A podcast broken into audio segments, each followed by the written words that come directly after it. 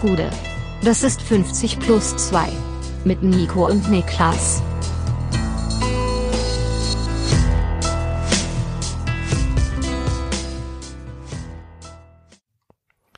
»50 plus 2, ein ganz normaler Donnerstag. Mein Name ist Nico Heimer und bei mir sitzt der Mann, der Beef mit Mason Mount hat, Niklas Levinson. Das stimmt so nicht. Aber du hast Vorwürfe gegen ihn zu erheben. Ja, einmal hat er mich äh, hops genommen. Also nicht hops genommen, aber er ist einmal wirklich äh, widerrechtlich hinten auf mich aufgefahren. Wir müssen jetzt natürlich einmal das hier einsortieren, weil nicht alle Leute, die unseren Podcast hören, gucken wahrscheinlich unsere Streams.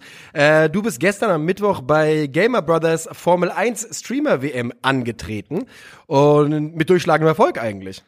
Also, durchschlagend ist ein großes Wort, aber ich bin reingegangen mit der Erwartungshaltung, dass ich so Fahrer 18, 19 oder vielleicht sogar schlimmstenfalls 20 im Feld sein würde. Und ich war halt, würde ich zumindest vom Leistungsgefühl her sagen, eher Fahrer 12, 13 im Feld. Und das ist doch tatsächlich Und für jemanden, der seit paar Wochen spielt, eine ordentliche Nummer. Damit bin ich sehr happy, tatsächlich. Das ist gut gelaufen, einmal die Punkte gefahren, hätte ein, zweimal mehr werden können. Ich, ich sag mal so, nicht jeder hat als äh, oberste Maxime stehen gehabt, ähm, rücksichtsvolles Fahren. Das war nicht jedem, jedem so wichtig. Also, Nee. das, wenn, wenn das der kategorische Imperativ wäre, rücksichtsvoll fahren, dann hat sich nicht jeder dran gehalten. Also ich kann sagen, ich habe äh, fast alles gesehen von dir und von Christoph. Christoph wirklich brutal talentierter Formel 1 Fahrer dafür, wie Ja. wenig der spielt. Definitiv. Und ich kann dir eins sagen, ich habe es dir gerade eben schon gesagt, deine Performance bei dieser WM, dein äh, wie das gelaufen ist, wie viel Pech du auch hattest mit den anderen Fahrern, ich habe mich so sehr an mich erinnert gefühlt. Und ich glaube, die Punkteausbeute ist ja auch vergleichbar. Ich glaube, ich bin einmal Achter geworden, du einmal Neunter oder sowas. Genau, ja. also, Es ist tatsächlich ein sehr, sehr ähnlicher Verlauf gewesen. Nur, dass du weniger frustrierend dich hast lassen und weitergefahren bist und deswegen äh, insgesamt doch erfolgreicher warst. Ich Also- glaube halt, das hing damit zusammen, dass ich mit einer super niedrigen Erwartungshaltung reingestartet bin. Ja. Ich dachte ja wirklich, ich bin einer der, der, einer der zwei schlechtesten Fahrer im Feld wahrscheinlich. Und dadurch, dass ich das nicht war und das hatte, okay, Alter, ich kann ja mit Leuten mitfahren, ich kann Zeit auf Leute einholen, ich kann mit Leuten mit einfach konkurrieren, zumindest im hinteren, äh, in der hinteren Hälfte des Feldes. Das hat bei mir schon so viele positive Energie freigesetzt, dass es zwar ärgerliche Momente gab, aber die mich jetzt nicht so krass getroffen haben, dass ich irgendwie demotiviert worden wäre oder sowas. Man könnte zwischenzeitlich danken, äh, denken, dass du für Red Bull spielen würdest, weil du hattest durchgängig rote Flügel irgendwann. Ähm, die, das ist natürlich schon ein bisschen ein Problem gewesen, ne? Das war ein Problem, ja, aber es gab sehr, also einfach sehr viel irrationales Verhalten auf der Strecke teilweise. Ich bin einmal gefahren. Jetzt lass doch die Teasies einmal. oh, ja, Stichwort, in Jeddah kam mir einfach ein Ferrari entgegen, kurzzeitig.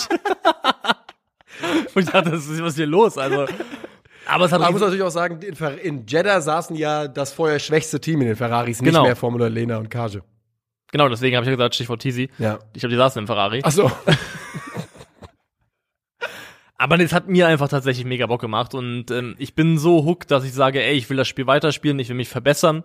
Und das glaube ich das Beste, was ich aus diesem Event mitnehmen kann, also dass ich einfach noch weiter Lust auf dieses Spiel habe, weil das war ja schon sehr intensiv und wenn du so fünf Stunden am Stück zockst, das kann so ein bisschen Make or Break sein von der Motivation her und es war auf jeden Fall mehr Make als Break bei mir. Bei mir war es auf jeden Fall Break damals, aber das ist ja auch der Unterschied, dass du dich von Rückschlägen auf jeden Fall motivieren lässt und ich mich gerne mal in die Flucht schlagen lasse bei sowas. Das ist, wie so oft ich schon gesagt habe, das ist der unbändige Hass, der mich antreibt. Ja.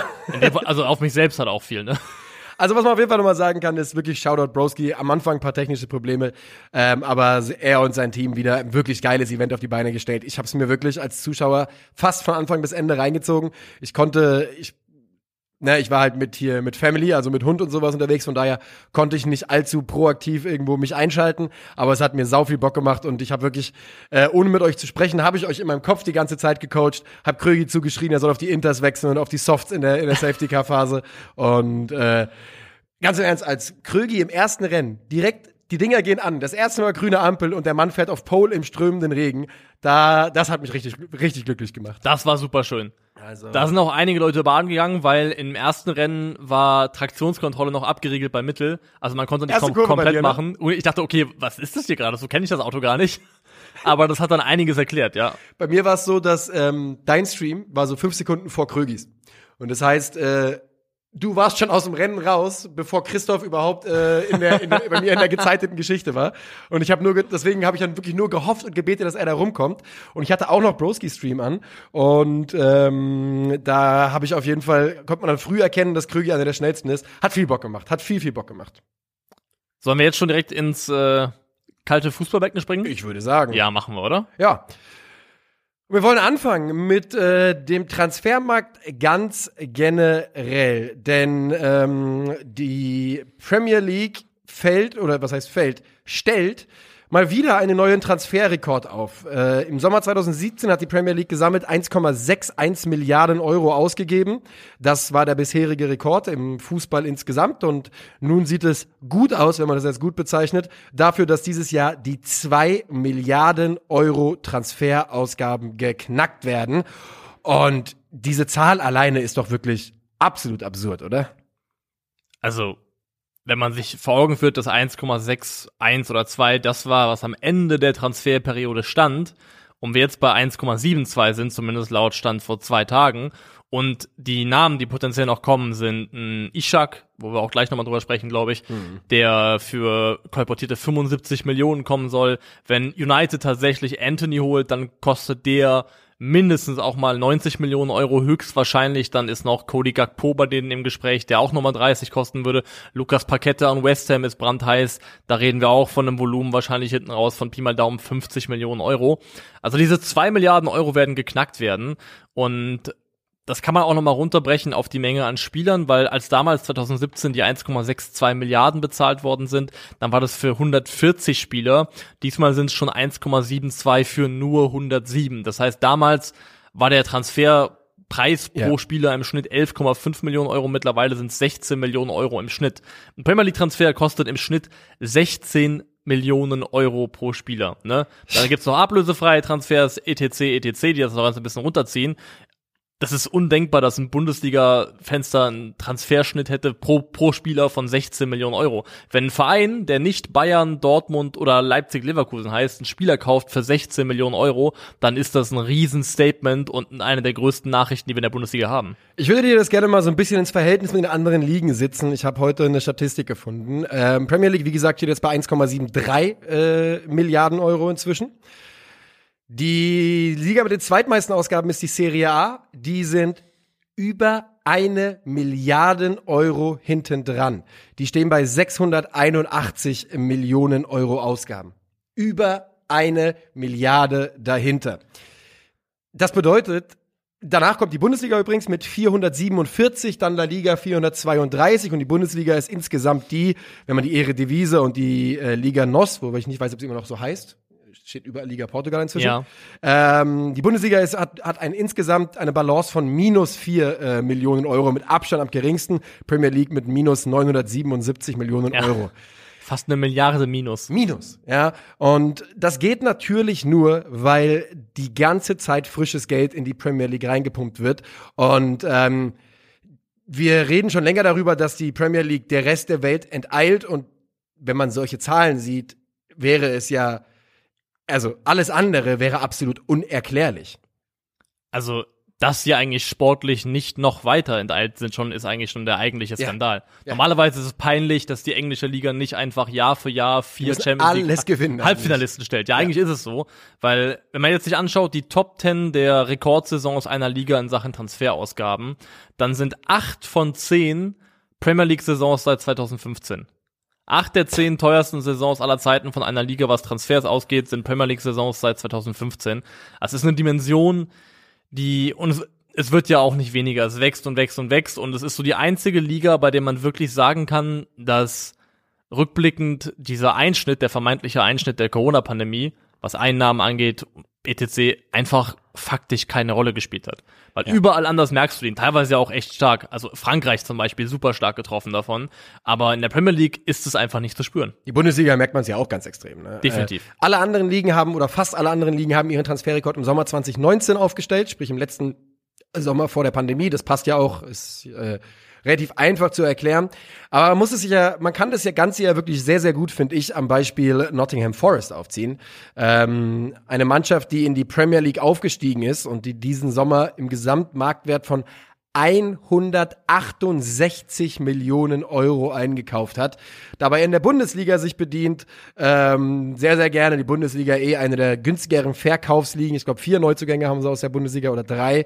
Und ähm, wir haben da ein Verhältnis natürlich erreicht, wo der Transfer von einem Bundesliga-Spitzenteam, wenn du nicht Bayern bist oder Dortmund oder vielleicht noch RB, für dich zu einem Premier League-Aufsteiger finanziell so viel lukrativer und interessanter sein kann, dass es auf dem Transfermarkt eine Gerechtigkeit gibt, natürlich eher auf einem offenen Markt wie diesen kaum, aber dass man echt äh, als deutscher Bundesliga-Fan oder Fußballfan so einfach strukturell so im Hintertreffen ist, dass der Transfermarkt wirklich das offene Transferfenster ist schmerzhaft und pain und macht so wenig Spaß wie wenig zuvor, finde ich, wie selten zuvor. Und man kann es ja sogar aus so einer Perspektive wie von Nottingham Forest tatsächlich nachvollziehen, finde ich. Denn die sind ja erstmal jetzt, ist es ewig lange her, dass die Premier League gespielt haben. Jetzt sind sie aufgestiegen und wenn du in die Premier League aufsteigst, also es gilt ja für jeden Aufsteiger, dass es wichtig ist oder dass man im Idealfall in der Liga bleiben möchte. Aber mh, in der Premier League zu bleiben, ist in einer ganz anderen Dimension lukrativ, als es zum Beispiel ist, in der Bundesliga ja. zu bleiben im Verhältnis zum Abstieg in die zweite Liga. Deswegen kann ich verstehen, dass so eine Mannschaft sagt, okay, wir nehmen lieber jetzt so viel Geld in die Hand, um damit Chancenmaximierung zu betreiben, was den Verbleib in der Liga angeht. Weil wenn wir das schaffen, mit den ganzen Investitionen in den Kader, die wir jetzt getätigt haben, die Klasse zu halten, dann rentiert sich das nochmal viel, viel mehr. Also dann ist das, was wir ausgegeben haben an Transferausgaben, letztendlich ein Nix ist irrelevant fast schon ja. im Kontrast zu dem, was wir über TV-Einnahmen, Werbeeinnahmen in dieser Liga generieren werden. Und deswegen macht es aus so einer Perspektive von Nottingham Forest irgendwo auch einfach Sinn. Das Ganze greift ja auch so ein kleines bisschen bei, bei dem Thema Alexander Ishak. Der spielt noch bei Real Sociedad, aber wie Athletic berichtet unter anderem eben und auch seriöse baskische Quellen, dass da wohl ein Wechsel zu Newcastle United zeitnah bevorstehen soll. Und das Transfervolumen, was da aufgerufen wird, weil sein Vertrag, glaube ich, auch bei Sociedad noch bis 2026 läuft, ist 70 Millionen Euro Fixsumme plus 5 Millionen mögliche Boni, also grob 75 Millionen Euro. Für einen Spieler, der in der abgelaufenen La Liga-Saison sechs Tore erzielt hat, zwei davon per Elfmeter, ne? Ja, es ist, ich habe noch eine andere, ich habe leider mir den Namen nicht aufgeschrieben. Ich dachte, ich könnte es merken, habe ich natürlich nicht gemacht. Ich habe nämlich noch einen anderen Transfer innerhalb der Premier League gesehen, wo ein Offensivspieler gewechselt ist für über 30 Millionen Euro, der irgendwie vier Scorer gemacht hat in der abgelaufenen Saison. Alexander Isak, perfektes Beispiel. Klar, du bezahlst bei einem 22-Jährigen auf dem Stürmermarkt, der ja untersättigt ist, unterernährt ist, wo es nicht viele Möglichkeiten gibt, etwas über Marktwert. Aber 70 Millionen Euro für einen Spieler, 70 Millionen Euro ist in meinem Kopf der Preis für einen Spieler, der seine Liga dominiert hat, aus der er kommt. Ja. Der, der muss in dem Verein, wo er vorher war, alles zerlegt haben. Also normalerweise würde ich sagen, wenn du mir sagst, wir haben einen Stürmer gekauft, der hat 70 Millionen Euro gekostet, dann will ich Saisontore technisch nichts unter 20 hören eigentlich. Auf, auf gar keinen Fall. Unter zweistellig ist, dann ist ein Verbrechen, ehrlicherweise. Und ähm, ich glaube, dass Alexander Isak großes Potenzial hat, dass es ein Spieler ist, bei dem man ähm, noch einiges erwarten könnte. Aber so viel Potenzial, dass er 70 Millionen Euro hat, nie im Leben, nie im Leben. Also die Hälfte, die Hälfte fände ich schon knackig. Ja, 40 Millionen. Also ich finde 40 Millionen, hätte jetzt jemand gesagt, wir zahlen 40 Millionen für Ishak, hätte ich gesagt, okay, ist ein kleiner Gamble, weil die ab aktuell abgelaufene Saison eben relativ blass war, aber das Potenzial ist irgendwo da, kann ich nachvollziehen, weil er hatte ja im Vorjahr in der Saison 2021 17 Tore gemacht und davon auch tatsächlich kein Elfmeter-Tor, also eine sehr, sehr starke La Liga-Saison gespielt, jetzt eben dieser kleine Formdip, was ja für einen Spieler in dem Alter irgendwo auch normal ist. Ähm, Deswegen 40 Mille hätte ich gesagt, ist okay. Ich habe jetzt auch auf Twitter habe ich gepostet, ich habe es mir auch nochmal angeschaut, statistisch. Einfach mal aus Neugierde, weil, okay, ich habe mir überlegt, was, was willst du haben als Verein, wenn du Alexander Ishak verpflichtest? Du kriegst einen Spieler, der groß ist, ist 1,92 groß, also eine gewisse körperliche Präsenz mitbringt, der durchaus kompetent im Dribbling ist. Also Ishak ist ein guter Dribbler und das zeigt sich auch statistisch im Vergleich zu anderen Stürmern. Ja, sehr schnell also, für seine Größe. Genau, also, also Tempo, Dribblingfähigkeit, ähm, eine gewisse körperliche Präsenz, das sind so die Kernattribute. Man muss einfach sagen, all das, was man so statistisch bei Ishak sich angucken kann, trifft auf zum Beispiel auch einen Markus Thuram zu, der bei Borussia Mönchengladbach unter Vertrag ja. steht. Der hat einen besseren XG, also erwartete Torewert per 90 Minuten, als Ishak das hatte. Der hat mehr, also hat eine bessere Erfolgsquote bei seinen Dribblings, ähm, hat in vielen Statistiken einfach bessere Zahlen, auch was Kopfballduelle angeht, als ähm, Alexander Ishak. Also in vielen Bereichen, klar ist auch drei Jahre älter, einfach entweder auf Augenhöhe oder besser, wo man dann sagen würde, wo ich dann dachte, okay, der hat Vertrag bis 2023, der müsste deutlich günstiger zu haben sein. Warum ist denn so jemand für die nicht interessant? Das Ding ist, es ist aus Newcastle-Perspektive scheißegal, ob der Transfer wirtschaftlich, Anführungszeichen, ja. clever ist oder nicht, weil es letztendlich in the great scheme of things komplett irrelevant ist, Ja. ob der Spieler 20, 30 oder eben 70 Millionen kostet. Es hat schlichtweg keine Bedeutung mehr. Und das Ganze ist natürlich möglich, da, weil mal davon abgesehen, dass Financial Fairplay ja eh äh, inzwischen eine absolute äh, Hü äh, Hülle ist von dem, was es mal sein soll. Heißt es doch so überhaupt? Nee, ich glaube nicht. Ich weiß gar nicht, was, was der. Das ist so rebranded worden. ja, ne? es ist absolut möglich. Aber es ist eben scheißegal mit diesen schwerreichen Männern und äh, ja doch, es sind halt nur mal Männer in der Premier League großteils, die dahinter stehen und eben die Schulden der Vereine auffangen können. Wir haben es schon ein paar Mal an dieser Stelle gesagt, ich will es nur mal in einem Nebensatz sagen, dass der FC Bayern es schafft, in diesem Konzert eine so wichtige Rolle zu spielen, seit so langer Zeit, ist unglaublich stark. Das Ganze passiert auf Nacken der Bundesliga.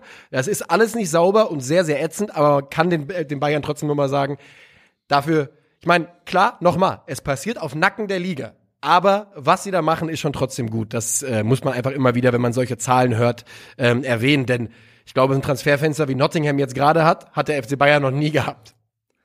Also, und wenn, dann vielleicht nur einmal. Ja. Und dann auch nur alle fünf oder sechs Jahre in den Dimensionen. Also, die Bayern können nicht jedes Jahr 150 Millionen Euro plus für Neuzugänge ausgeben. Würden sie auch nicht tun. Was sich hier natürlich wieder offenbart, ist so ein bisschen das Problem mit der eigenen Heuchelei. Oder ähm, damit, dass es schwer ist, konsequent zu sein. Weil es gibt zwei Wettbewerbe, die aktuell, würde ich sagen, mehrheitlich dafür verantwortlich sind, dass die Schieflage im Profifußball so ist, wie sie ist. Premier League und Champions League. Ja. Ich bin inzwischen so weit, dass ich sage, die Premier League ist schlimmer als die Champions League. Und das hätte ich äh, jahrelang nicht gedacht. Inzwischen bin ich an einem Punkt, wo ich sage, die moderne Premier League ist das Schlimmste, was im Fußball je passiert ist. Das auch, das gehe ich mit, ja. Ich finde, die Premier League ist auch das größere Übel. Ja. Weil das ist, das sind diejenigen, die den Rest vor sich hertreiben. Ja. Und da findet ja eine, also da ist ja ein Monopol, das da entsteht, da, da sammelt sich dann eben die ganze Klasse an Trainern und Spielern zum Beispiel. Also ein, ein Lucas Paqueta ist ein Spieler von einem nominell französischen Spitzenteam, der sich dann eben entscheidet zu einem jetzt wahrscheinlich, ja, bestenfalls Platz 6, Platz 7, Platz 8 Club in, nach England zu wechseln. Ähm, das sind einfach ungesunde Dimensionen. Das Problem ist natürlich, wenn man dann das sportliche Endprodukt verfolgt, also K.O.-Spiele in der Champions League, Top-Spiele in der Premier League, bei denen die besten Trainer aufeinandertreffen mit sehr, sehr gutem Spielermaterial, dann ist das schwer, sich der Tatsache zu entziehen, dass das extrem unterhaltsam ist. Ja. Und ich tue mich wirklich schwer damit, das in Einklang zu bringen irgendwie, weil die Konsequenz, die man ja eigentlich daraus ziehen müsste, dass man anerkennt, okay, diese beiden Wettbewerbe machen den Fußball kaputt, wäre, dass man sagt, ich verfolge diese beiden Wettbewerbe nicht mehr. Aber das finde ich unheimlich schwierig. Es ist, du hast genau richtig gesagt. Ich habe darüber gerade am letzten Wochenende, weil ich durch Zufall wieder ein bisschen mehr Premier League geschaut habe, äh, ich habe genau dasselbe gedacht. Ähm, die Premier League ist Fußball maximiert an ihren guten Tagen. Das ist Peak. Viel besser wird's halt nur in der Champions League ja noch, aber das ist schon Peak-Fußball, den du in der Liga haben kannst. Aber es ist halt die alte Frage, but at what price? Weißt du, was, was haben wir dafür bezahlt, dass wir diesen Fußball jetzt hier erleben können? Und ähm, für mich ist eben, ja, bezeichnet, Beispiele Eintracht Frankfurt und VfB Stuttgart. Ja, bei der Eintracht ist es, hat sich jetzt Kevin Trapp gerade dazu entschieden, da können wir gleich noch mal kurz drüber reden, nicht zu Manchester United zu gehen. Hat sicherlich verschiedene Gründe. Ähm, Philipp Kostic ist zu Juventus Turin gegangen. Aber ähm, und beim VfB Stuttgart sieht so aus, dass sowohl Borna Sosa noch nach England verlinkt wird, als auch vor allem Sascha Kalajdzic. Und Sascha Kalajdzic ist halt Wolverhampton Wanderers, ist halt da die Adresse. Weißt du? Das ist sportlich, klar, es ist in der Premier League und da, daher natürlich über dem VfB Stuttgart.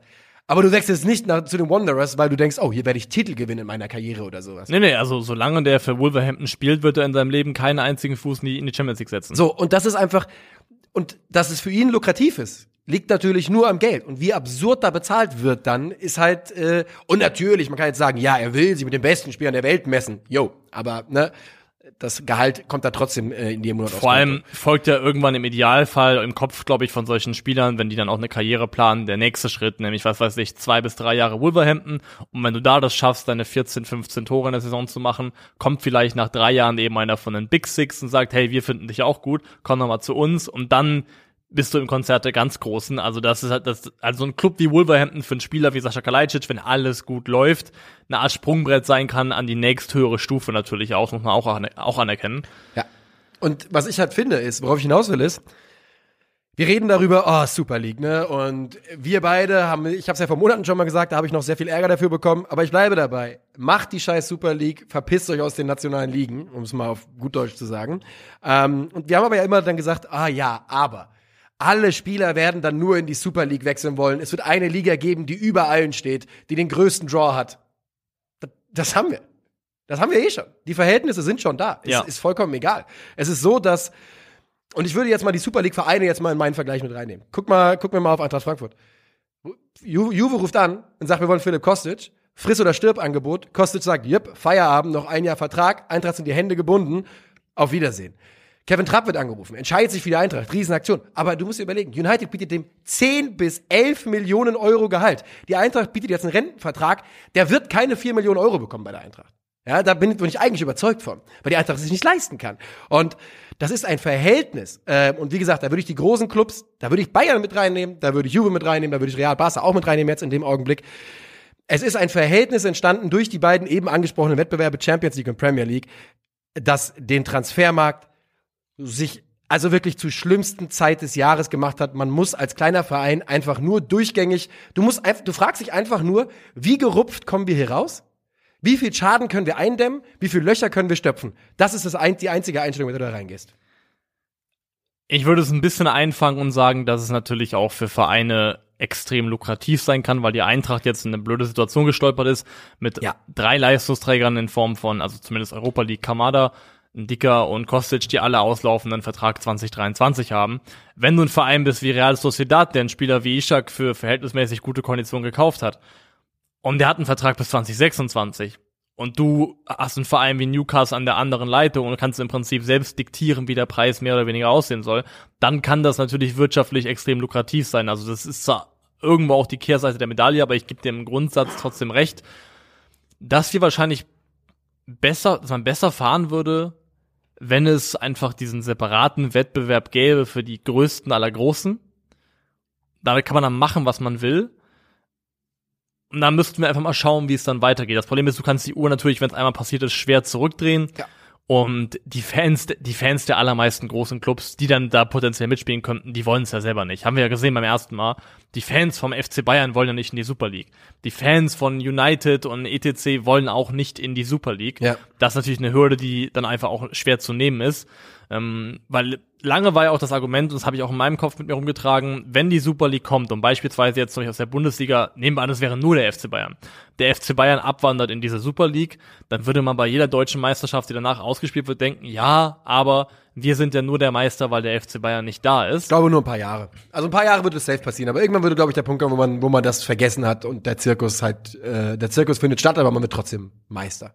Man wird trotzdem Meister, genau, weil ich habe im Endeffekt, wenn du zum Beispiel jetzt, das ist jetzt ein bisschen ein romantisches Beispiel, aber wenn eine Mannschaft jetzt, was weiß ich, Kreisliga A spielt und die werden Meister und steigen da auf, ähm, dann sagen die ja nicht in der Kreisliga A, ah, aber da oben ist ja Ist der ja noch- da gibt's ja noch den FC Bayern und Ja. Borussia Dortmund neun Ligen. und neun Ligen. Ja. Also ist es alles nichts wert, was wir hier erreicht haben. Ja. So siehst du es ja im Endeffekt nicht, glaube ich. Also ein Verein, der in der dritten Liga aufsteigt, in die zweite Liga, für dessen Freude wird ja nicht getrübt davon, dass irgendwo in der Bundesliga jemand anders einen Titel gewonnen hat.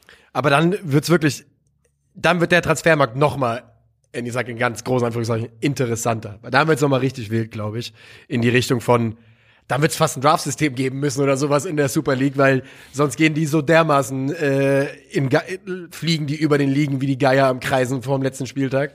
Äh, muss man sich überlegen, wie das dann ablaufen soll. Aber der, also der Transfermarkt aktuell ist in eine, hat eine Unwucht, läuft also eine eine Delle drin in Richtung England, die dafür sorgt, dass dieser, dass dieser, dass das Ding gar nicht mehr rund läuft und die kleineren Ligen haben da wirklich Riesenprobleme. Ja, man, und man kann sich eben einfach nicht wirklich vorstellen, hat keine richtige Idee davon, wie dem beigekommen werden soll, ohne dass man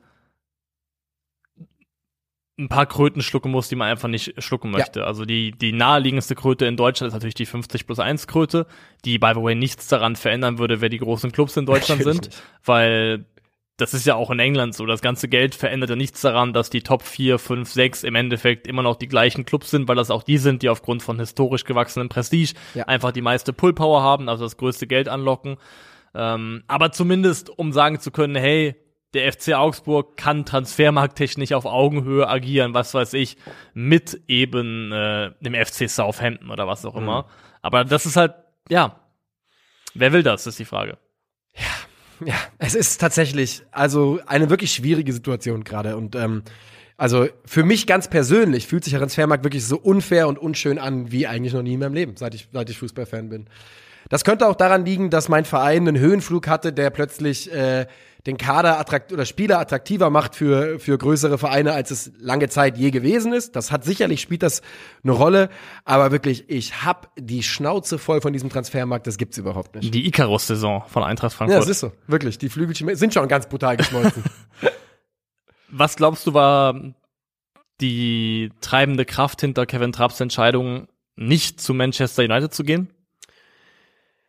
Ich weiß es nicht so genau. Also ich glaube, dass Kevin Trapp finanziell komplett ausgesorgt hat. Ich halte den für relativ clever. Der Mann hat sein Geld auch gut investiert. Ich weiß, dass der Founder ist von diversen Firmen und die Co-Founder. Pa die Paris-Jahre waren bestimmt auch nicht so schlecht. Die Paris-Jahre, damit hat er auch seine Auslandserfahrung, die ein bisschen gefloppt ist.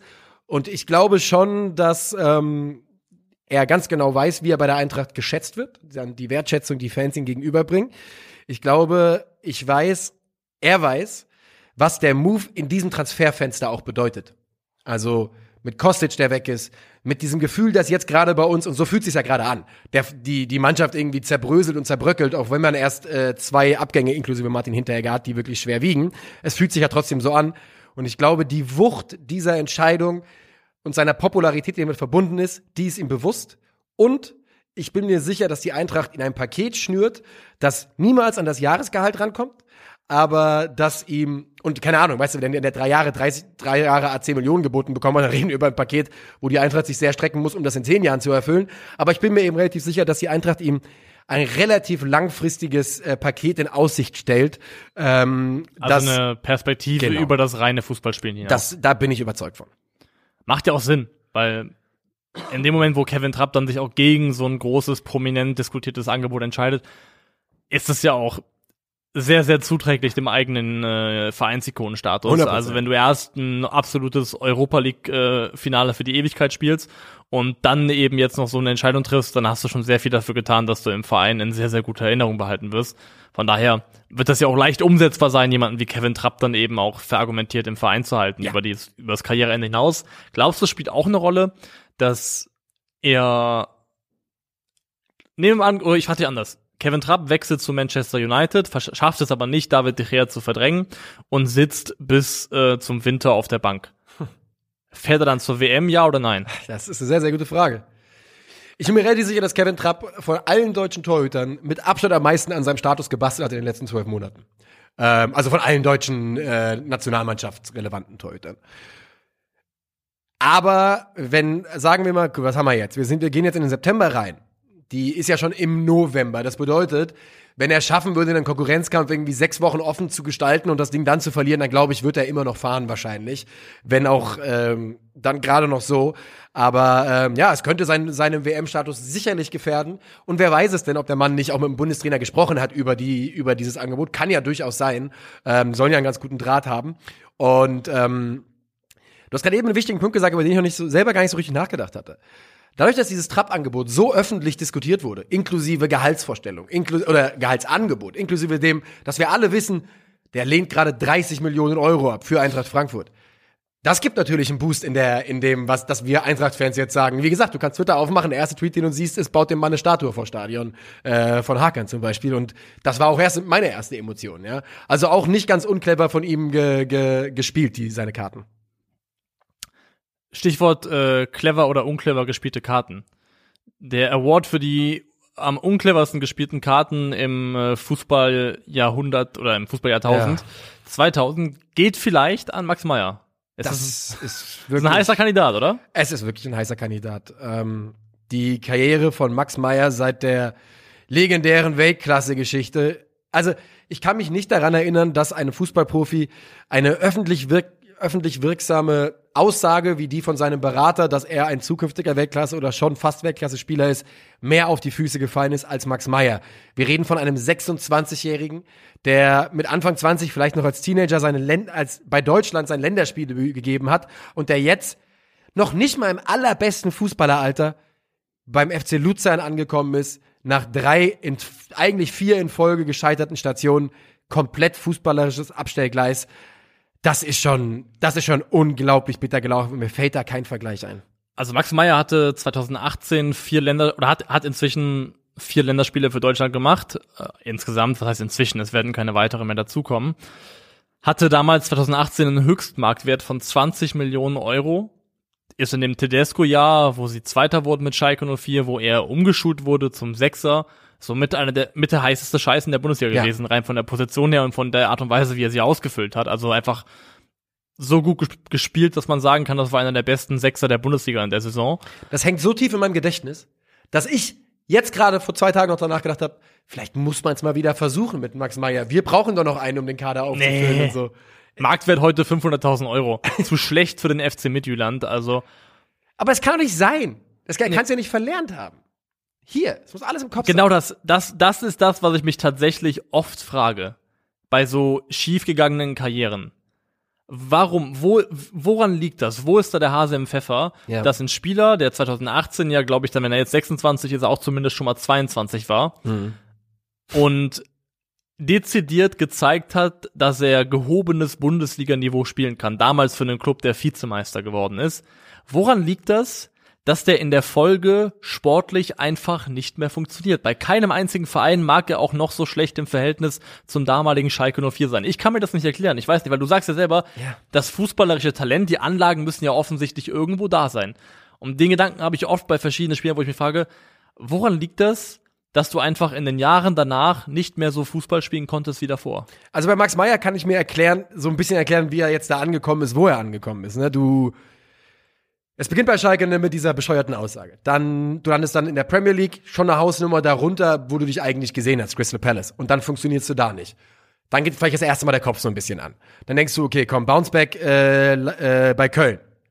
Bundesliga, fühlt sich wohl, das ist mein Planschbecken, da kenne ich mich aus. Funktioniert auch nicht mehr. Dann sagst du, okay, dann gehen wir eine Stufe zurück, äh, wenn auch nicht vereinsgrößenmäßig, aber von der Liga her, in die Super League. Funktioniert auch nicht. Hast Probleme mit den Leuten, gehst nach Dänemark und jetzt fun funktionierst du auch da nicht richtig. Weißt du, und dann der Kopf geht immer weiter an und immer weiter an und dein Selbstvertrauen geht immer geringer. Aber ich weigere mich zu glauben, dass die Fähigkeit nicht mehr da ist. Aber ich glaube, das Selbstvertrauen ist so zerstört, so im Keller, dass man irgendwann selbst auch den Gla man verliert, glaube ich, die Erinnerung an die eigene Fähigkeit so ein bisschen. Du weißt gar nicht mehr, wie man gut Fußball spielt, wie man das richtig macht, das Selbstverständnis zurückbekommt. Ich glaube, das geht alles verloren. Das, glaube ich, ist eine gute Formulierung, dass man sich nicht mehr daran erinnern kann, wie, das, wie gut man selber vielleicht mal war. Und da so ein bisschen das Gefühl für verloren hat, weil vieles funktioniert ja tatsächlich über Selbstverständnis, über, über Intuition und über ein Gefühl dafür, ich mache das jetzt so und so, in dem Moment treffe ich die und die Entscheidung. Und das sind ja alles Dinge, die finden ja meistens nicht auf einer rationalen, gar nicht eigentlich, auf einer rationalen Ebene statt. Das ist ja meistens einfach Instinkt, den du abspulst auf dem Platz. Und wenn dir das über Zeit verloren geht und es einfach auch immer schwieriger wird, weil mit, mit jedem weiteren Monat, jedem weiteren Spiel, jedem weiteren Jahr, in dem es dir nicht gelingt, dazu zurückzukehren, wächst ja einfach nur der Abstand zu der Zeit, in der du mal gut warst, ne? Also er wird ja immer Ja. größer dann mit den Jahren. Ja. Ja, Max Meyer, puh. Ich muss auch sagen, ich habe dann auch nochmal das Video mir angeschaut von seinem Vater. Schön vom, Klei vom Pleiteclub bezahlt. Und Da fällt mir wirklich das große A-Wort nur ein, aber das sage ich jetzt nicht. Das finde ich so uncool vom auch Vater. zu Recht, ey, das ist ohne Scheiß mit eines der peinlichsten Videos, die ich in meinem Leben gesehen habe. Ja, das ist es so ist hoch, hochgradig peinlich.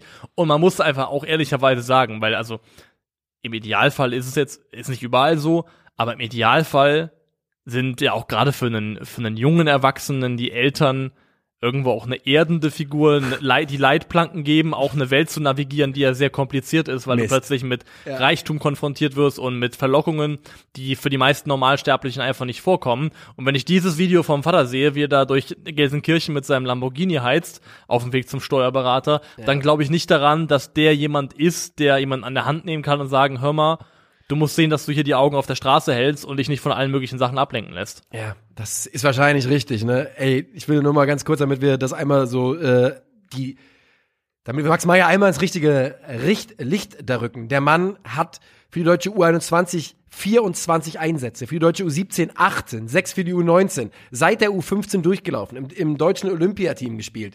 Ähm, wie gesagt, 2014, vor acht Jahren, mit 18 Jahren, sein Debüt für Deutschland gegeben. Das ist ein Spieler, dessen, für den wirklich die Karriere in den rosigsten, in den schönsten, buntesten Farben ausgemalt äh, war. Und ja, es muss die Kombination sein. Es muss die Kombination aus schlechtem Umfeld, schlecht beraten, schlechten Karriereentscheidungen und ähm, ja, und dann ultimativ schlechten Fußball sein. Aber ich kann wirklich ganz klar sagen, bei, ne, ich verstehe schon, dass da viel Häme kam und sowas. Mir tut's brutal leid, wie die Karriere gelaufen ist bis hierhin. Definitiv. 100 Prozent. Nicht für, nicht so sehr für Leute drumherum, weil Ja. Rogon ist Roger Wittmann, ne? Ja. Wo man auch sagen muss, also. auch kein, für ihn tut's mir nicht leid. Also kein äh, Berater der Type, der Berater der Type Sympathieträger. Definitiv nicht. Ähm, ja, aber für Max Meyer tut's mir natürlich leid, weil das ist dann auch wieder, da setzt dann wieder der Gedanke an bei mir, du bist 26 Jahre alt und du bist sehr, sehr früh sehr, sehr hoch geflogen und dann kam der Absturz und du bist jetzt erst Mitte 20. Das heißt, diese Karriere muss ja eigentlich noch ein paar Jahre weitergehen. Ja. Und klar, ich glaube, Max Meyer hat auf Schalke damals schon, dann sicherlich auch bei seinem Crystal Palace Vertrag schon ordentliche Summen Geld verdient.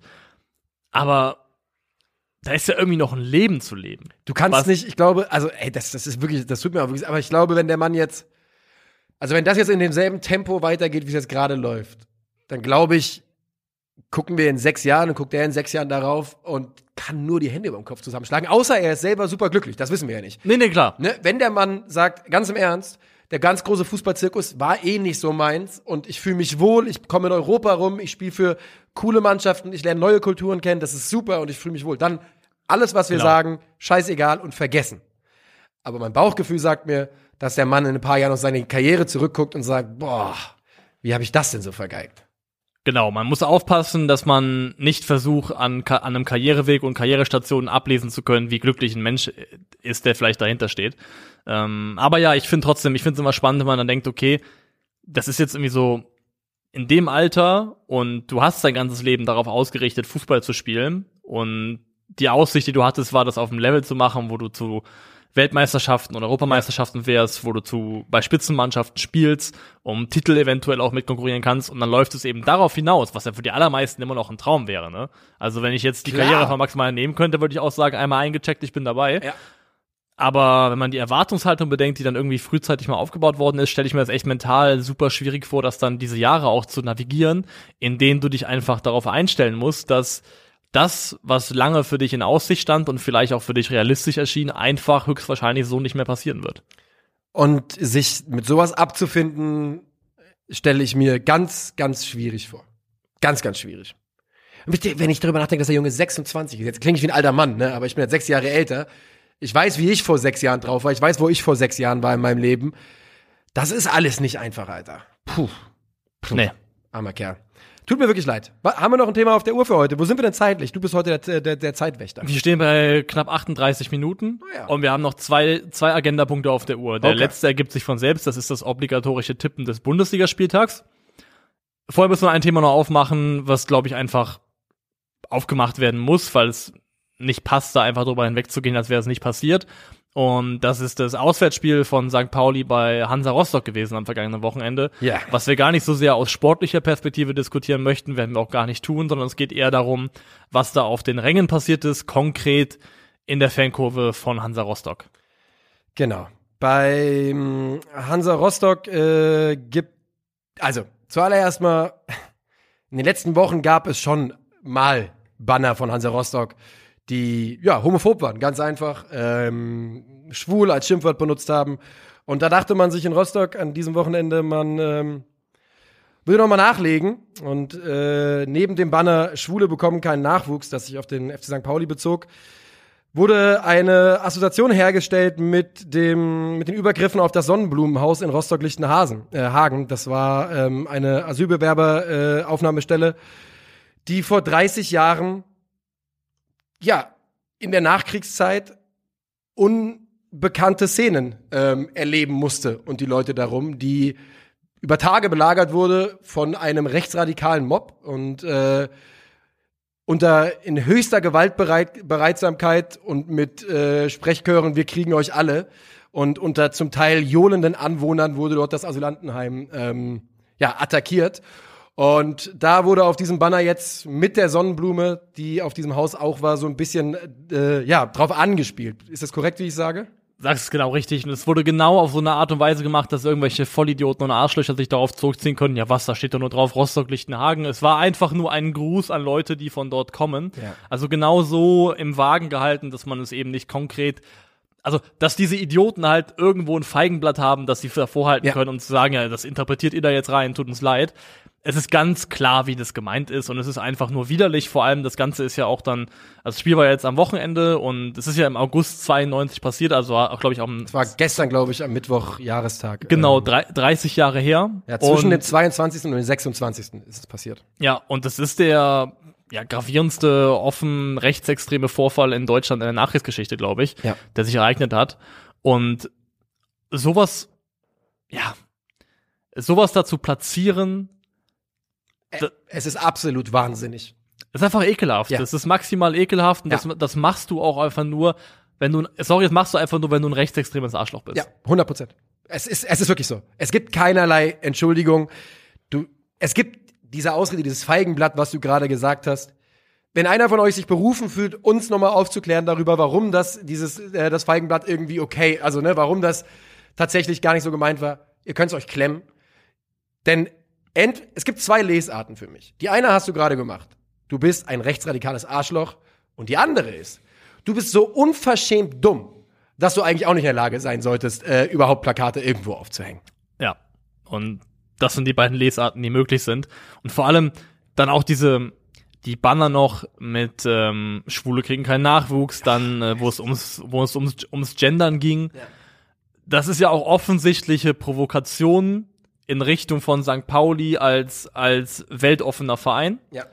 Wo ich denke, Alter, wie Ihr klein. wisst euch selbst. Wie, also, aber wie kleingeistig einfach, wie kleingeistig und erbärmlich musst du sein, dass da, ich stelle mir das einfach vor, dass das erwachsene Menschen sind, die ein Banner schreiben mit Schwule kriegen keinen Nachwuchs und ernsthaft nicht genügend Charme und Gehirnzellen haben, um auf die Idee zu kommen, ey, das können wir doch nicht aufhängen. Also, das ist einfach möglich, dass, dass sie es einfach machen. Also, wie, wie bescheuert muss man wirklich sein? Ja. Und es ist ja, muss man auch fairerweise sagen, in Rostock einfach nicht das erste Mal, dass es passiert. 2019, DFB-Pokal, erste Runde gegen Stuttgart, gab's die Choreo in Frakturschrift außer Rand und Band für Verein und Vaterland.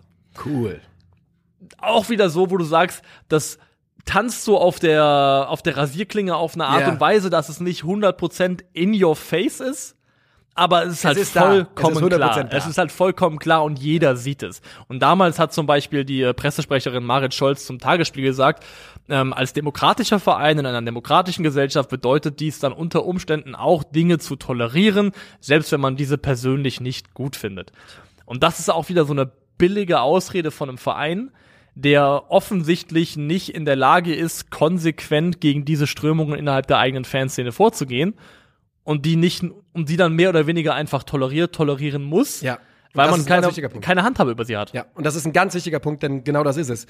Die Strömung ist scheinbar so stark in der Rostocker Kurve und in der Rostocker Szene, dass sowas eben ungecheckt passiert und der Verein wiederholt es irgendwie durchlaufen lässt. Und wir wissen, ihr müsst uns nicht schreiben, dass nicht alle Rostock-Fans Nazis sind. Wir wissen Ja. es 100 Prozent.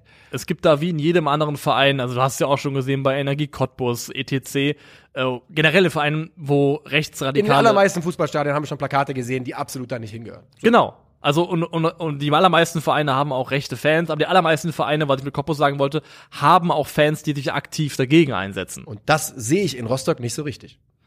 Ich bin nicht tief drin in der Rostocker Szene, aber die Häufung dieser Vorkommnisse alleine in den letzten Wochen, es ist, das wirft kein gutes Licht auf Hansa. Nee, tut's einfach wirklich nicht. Und wenn man dann noch, es wird ja immer wieder auch mal auf Twitter hochgeholt, dieses ähm, Flugblatt, was da mal ausgegeben wurde mit den Regeln zur Kurve. Hast du es auch mal gesehen? Ja, natürlich. Wo irgendwie drauf stand. Kein rechts, kein links. Hansa ist unsere Politik. Genau. Keine Weiber in der ersten drei Reihen. Genau, keine Frauen in den ersten drei Reihen. Weiber, da steht Weiber. Ich bin mir relativ sicher, dass da Weiber steht. ja, wahrscheinlich der Weiber, ja. Ja. Und genau dieser Satz, weder links noch rechts, Hansa ist unsere Politik und alles, was wir da sehen, was diese Banner aussagen, ist, ist einfach vollkommen rechts. Ja. Das ist komplett Ist- rechts, also. Ja. Und wirklich, wenn man, weißt du, man kann, im Fußball wird auch häufig wird an die Grenze des guten Geschmacks gegangen mit Bannern.